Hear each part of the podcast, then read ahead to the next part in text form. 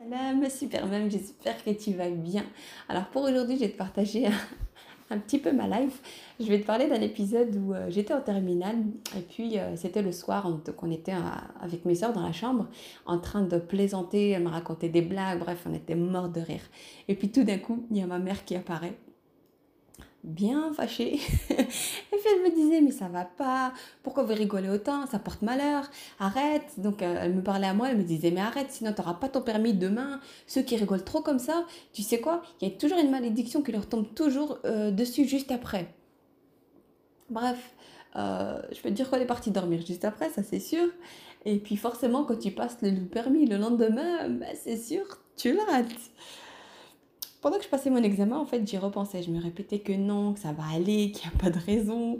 J'ai pas rigolé tant que ça quand même. Et puis, c'était surtout pour me déstresser qu'on rigolait, pas pour provoquer un malheur. Hein. Bref, je me le suis répété, mais au fond de moi, il y a une petite voix qui me reparlait de cette malédiction, que c'était sûrement vrai, et pourquoi j'ai autant rigolé finalement? Puis c'est vrai, les excès, c'est jamais bon, etc., etc. Pendant l'examen de conduite, je stressais tellement que chaque remarque, chaque geste de l'inspectrice, je l'interprétais contre moi. Si bien qu'aux dernières, euh, dernières minutes, j'ai perdu mon sang-froid. J'étais fatiguée de faire bonne figure alors que c'était cuit de toute façon. J'ai fait une petite erreur que j'ai même pas cherché à éviter et je me suis dit laisse tomber, de toute façon, ça en fera qu'une de plus parmi les 100 autres que j'ai faites jusqu'ici. Résultat, j'ai pas eu mon permis cette fois-là. Moi, j'étais persuadée en fait que la malédiction était pour beaucoup. Je m'en voulais tellement d'avoir ri autant la veille. Et euh, sauf que, sauf que, quand j'ai reçu la feuille de refus, tu sais quoi? La seule erreur qui était indiquée, c'était celle que j'avais faite à la fin.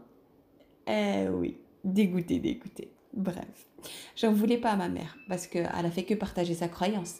Aussi, elle savait pas que son mindset, ses paroles, ses pensées pouvaient avoir un impact direct sur mes actes, sur ma réussite, sur ma confiance en moi. Son intention, elle, c'était de me protéger, de me préserver de ça. Mais toi, toi aujourd'hui, tu le sais. Tu sais qu'en faisant ça, ce genre de choses, tu mets un virus dans le subconscient de ton enfant parce que tu es l'autorité de laquelle il dépend. Ce que tu lui dis, ce que tu penses de lui a vraiment un gros impact sur ses résultats. Penser, dire qu'il risque d'échouer, c'est installer vraiment un virus dans son subconscient, le virus de l'auto-sabotage.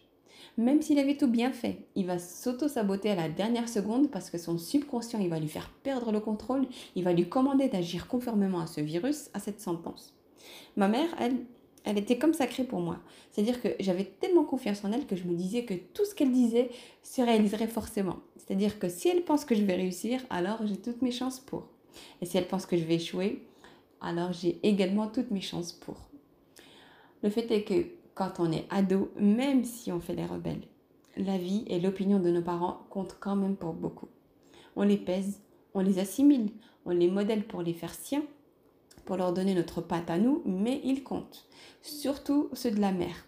Sa douceur, la confiance qu'on va avoir en elle, la certitude que, qu'elle, qu'elle nous veut toujours du bien, fait que forcément son avis comptera toujours.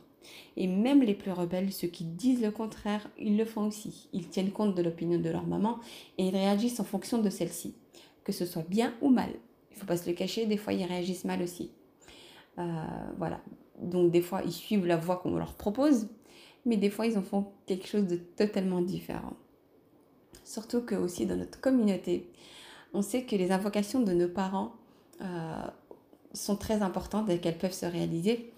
Euh, du coup, forcément, euh, c'est ce qui donne encore plus d'impact et de valeur à, à ce que pensent nos, parents. Et pour toi, est-ce qu'il y a aussi eu un moment où tu as trop stressé, où tu as raté quelque chose à cause de la pression, du négatif véhiculé par ta mère ou ton père, hein, bien sûr Et euh, est-ce que tu sens, est-ce que tu ressens l'impact de, son opinion sur toi? Donc vraiment le mental, le mental, pardon, l'opinion de la maman, pour moi c'est la base. C'est vraiment la base. C'est pour ça que d'ailleurs que je travaille ça beaucoup. Euh, avec les mamans dans, quand je, fais mes accompagnements. Donc euh, quasiment les 15 premiers jours, on travaille vraiment sur ça, uniquement sur le mental, que ce soit pour les mamans ou les ados, parce que c'est la base, c'est le socle qui va faire que si ça c'est solide, tout le reste va être facilité et, euh, et solide aussi.